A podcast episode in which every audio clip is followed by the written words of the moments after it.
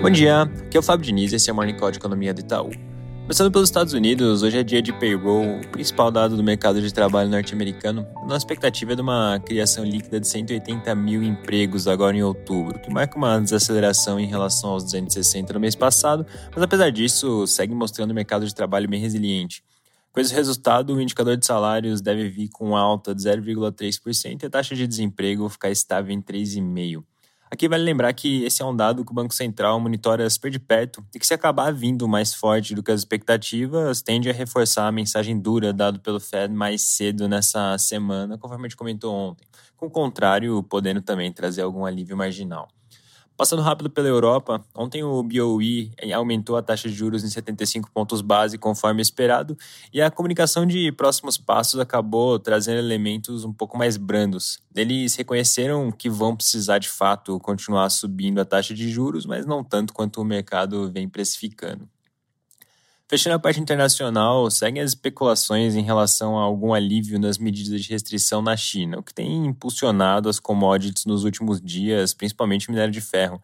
Mas isso tudo deve ser lido com cautela, porque até aqui não tem nada de muito concreto em relação à flexibilização, e inclusive, como a gente mencionou ontem, casos por lá têm mostrado alguma alta ao longo da semana. Dito isso, os jornais de hoje relatam que a China aprovou o uso da vacina da Pfizer em residentes estrangeiros. Isso é relevante porque marca o início do uso da primeira vacina de mRNA usada por lá.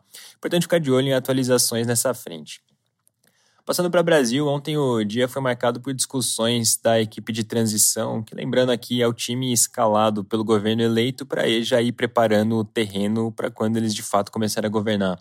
E ontem o tema que mais gerou notícias foi a questão da manutenção do Auxílio Brasil no valor de 600 reais por mês. Recapitulando o problema, hoje o teto de gastos não tem espaço para comportar esse valor e até por isso o orçamento do ano que vem vinha trabalhando com o valor de 400 reais.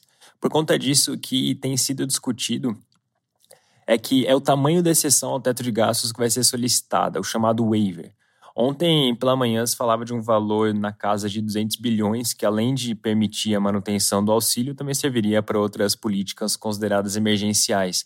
Mas mais para o final do dia, o senador eleito Wellington Dias, que é o escalado para cuidar dessa questão toda do orçamento, afirmou que a PEC da transição, que é a matéria que vai lidar com essa discussão toda, não vai trazer valores, ela vai deixar escrito quais são essas pautas emergenciais e os valores vão ser definidos durante a discussão do orçamento. Isso tudo acaba trazendo um elemento maior de incerteza, primeiro porque pode ter pressão durante a discussão no Congresso para a inclusão de mais pautas, e segundo, porque os valores em si podem acabar sendo aumentados nessa mesma discussão. último comentário sobre esse assunto essa conversa toda mal começou e já vem gerando algumas desavenças, porque tem parlamentares que, apesar de enxergarem o mérito de garantir o auxílio em 600 reais, entendem que não precisaria de uma PEC para isso. Poderia, por exemplo, solicitar um crédito extraordinário, o que até aqui, vale destacar, vem sendo descartado pela equipe de transição. Mas, em todo caso, já é uma amostra de que não é uma discussão das mais fáceis, principalmente porque o rito tradicional de uma PEC costuma ser longo passando primeiro por comissões e só depois indo para votação em dois turnos no plenário das duas casas. Certamente esse é um tema que vai ser central nos próximos dias e o cronograma é bem apertado. Caminhando para o final, uma outra frente que gerou notícias ontem foi a nova rodada de especulações sobre o ministro da Fazenda. Mais uma vez, o nome do ex-ministro Henrique Meirelles entrou na pauta, e aí algumas notícias dizendo que ele estaria próximo ao cargo, e alguns jornais, inclusive, mencionando que ele já teria aceitado o convite, mas imposto algumas condições, então estaria numa espécie de impasse. Mas apesar disso, mais tarde ele acabou negando a informação, então até o presente momento não tem nada sólido nessa discussão de Ministério da Fazenda. Mas, em todo caso, essa é uma outra frente que vai permanecer bem quente até que tenha uma conclusão.